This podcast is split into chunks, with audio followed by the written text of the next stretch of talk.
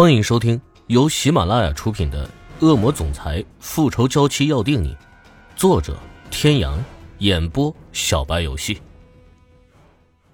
第一百二十九集。池小雨苦笑，天哥一定是误会他了。您不去看看总裁？不了，他现在在气头上，谁去都没有好果子吃。麻烦你给各位主管提个醒。秘书恍然。是的，他得赶紧给主管们提个醒。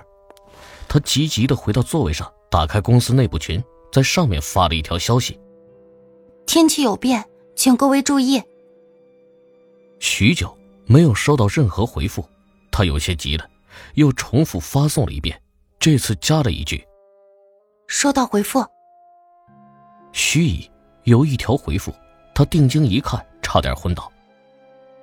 已在风暴中心。请求支援。大概是哪个部门的员工看到之后，给他顺手回复了一句。看来他还是慢了一步，只能祈祷那些高管自求多福了。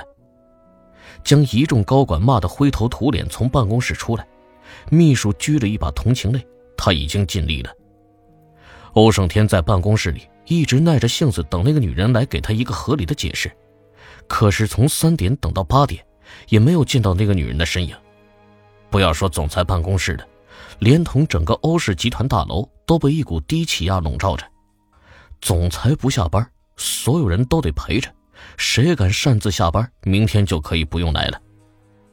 池小雨一直在会议室里专心地画着设计图。当一个人专注于某件事的时候，时间对他来说就成了摆设。终于画完了这一季主题的最后一笔，池小雨揉了揉自己酸痛的后腰，活动了一下。在看到外面的天色已经完全黑下来的时候，他大吃了一惊，时间怎么过得这么快？他急忙收拾了一下东西，朝着欧胜天的办公室走去。经过秘书室的时候，看见里面灯火通明，他有些奇怪，都已经过了下班时间了，怎么还有人呢？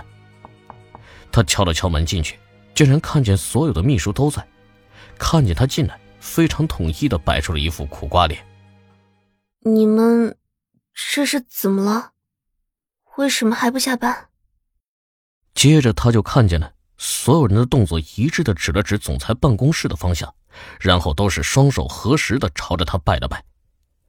池小雨额头顿时冒出三条黑线，感情他们把他当佛了吗？池小雨来到办公室门口，深吸了一口气，然后准备敲门，想了想又放下，戳了戳自己的脑瓜。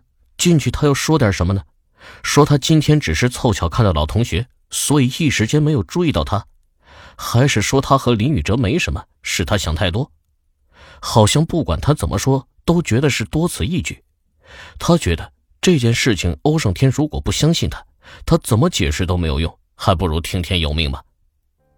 就在他踌躇不知道该不该进去的时候，里面传来他冻得冷死人的声音：“滚进来！”池小雨撇了撇嘴，这男人是有透视眼吗？他推门进去，男人坐在宽大的办公桌前，并没有看他。气氛有些尴尬。池小雨走到沙发前，装模作样的整理自己的背包，实则用眼角的余光偷偷的打量着欧胜天。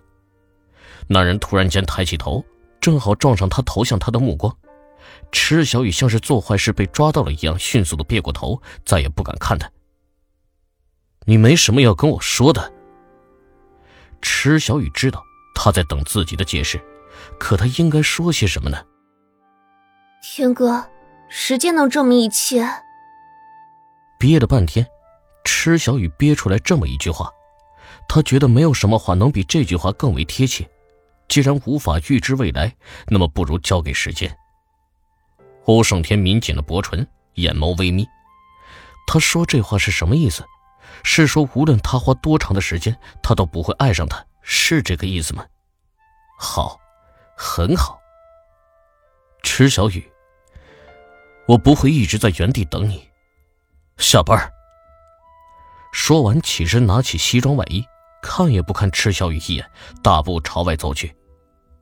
池小雨不知道欧胜天是如何理解他说的那句话，可他却是知道他说的话是什么意思。他已经不愿意再等他了，这是不是也意味着他要放弃自己了。不，他不要，他不要。等池小雨追出去的时候，正好看见他的专用电梯门关闭，他没有赶上。他知道，最后一班专用电梯下去之后就会直接关闭，不会再上来。而一边的员工电梯也刚好下去，基本上每一层都会停一次。这样等他下去，欧胜天肯定早就离开了。跑到一边的楼梯间，他犹豫了一下，这可是六十八层，他要是这么下去，累也要累死了吧？可一想到欧胜天走的时候说的那句话，他急得快要哭了。狠了狠心，一跺脚，他拉开楼梯间的门，一股脑的向下冲去。他不知道为什么自己非要追上欧胜天，也不知道追上了他要跟他说些什么，可他的脑海中始终有一个声音驱使他必须要追上他。不知道过了多久，也不知道他到底跑了多少次，他只知道就在他已经到达崩溃的边缘时，他终于看到了公司大厅的门。他出去的时候。保安正准备关闭大厅的灯，他的突然出现把保安吓了一跳，还没来得及打招呼，只觉一阵风从自己身边刮过。他拼着最后一丝力气，在路边拦了一辆出租，报了地址之后，就再也说不出一句话。身体渐渐恢复之后，他隐隐觉得小腹有些坠痛，但是一会儿又消失了，他也没有太在意。上学的时候，因为跑步喝了凉风，腹痛是常有的事儿。在他不停的催促之下，本来四十分钟的路程，只用了二十分钟就到了。到了别墅大门外，他正要进去，突然间一束刺眼的车灯照过来，门卫打开了大门，迈巴赫未做任何停留的与他擦身而过。被车灯刺的眼睛都睁不开的池小雨，在车子开过去之后，才看清楚那是欧胜天的车。未及多想，他又追了出去。车厢内弥漫着冰冷的气息，司机在倒车镜里看到池小雨不停地追着车子，不停地招手示意他停车。司机有些不忍，可看后视镜里那个闭着双眼、冷漠至极的男人没有任何的反应，他也不敢多话。倒车镜里的身影越来越远，终于他摔倒了，望着绝尘而去的车子，趴在地上哭了。呃，总总总裁，小姐，小姐她摔倒了。后视镜里的男人突然睁开双眼，利眸如钩般看了司机一眼，眸中的阴寒示意着他此刻的不悦。司机吓得立刻专注前方，闭紧了嘴巴。池小雨追了没有多远，就感觉到腹部再次疼痛起来，那痛刺激的他双腿一软，一下子扑倒在地上，只能眼睁睁地看着那辆车子加速离去。也不知道过了多久，小腹的疼痛逐渐缓解。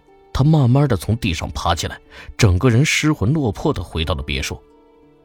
管家见他这副模样，而欧胜天出去的时候也是浑身冒着寒气，用脚趾头想也知道，两人一定是闹别扭了。各位听众朋友，本集到此结束，感谢您的收听。